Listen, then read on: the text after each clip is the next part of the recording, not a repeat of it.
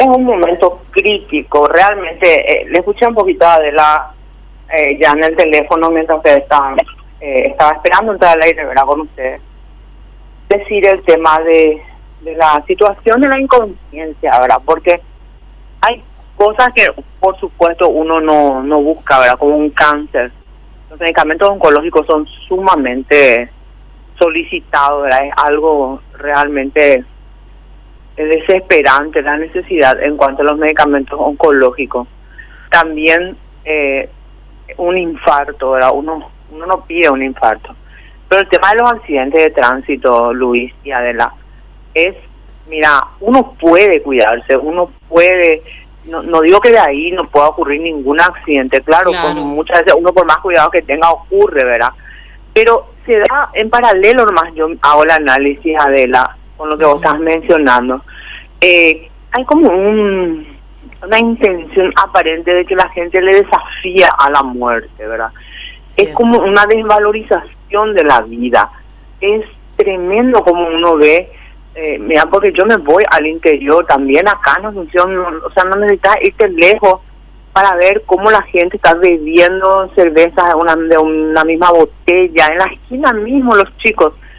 Hace poquito acá sobre Sacramento yo estuve pasando y había un vasito así en la esquina y estaban un montón de gente que se veía que salía recién del trabajo, ¿verdad? Trabajadores, obreros, todos, todos sin tapaboca y todos bebiendo de la, o sea, de las mismas botellas, en el mismo vaso.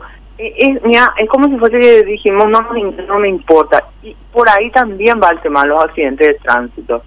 La gente sale sin protección, no conoce las reglas de tránsito, no, no respeta nada. y sale así. Y lo, la mayor cantidad de pedidos que tenemos son los traumatológicos. Eso es lejos, lejos va. Respondiendo a la de- pregunta de Luis, ¿verdad? A pesar de la carencia que tienen, licenciada, ustedes se movieron.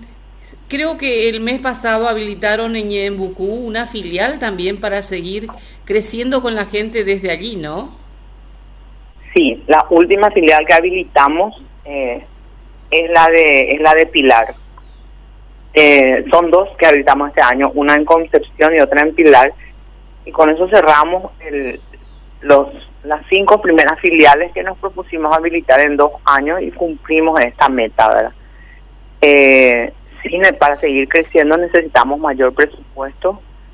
Eh, es un año difícil también el que se viene, no, no, no, no hay un buen panorama económico, ¿verdad? Nosotros sufrimos ahora un recorte de más de mil millones de guaraníes en la Cámara, de, en el Senado, en el Congreso Nacional.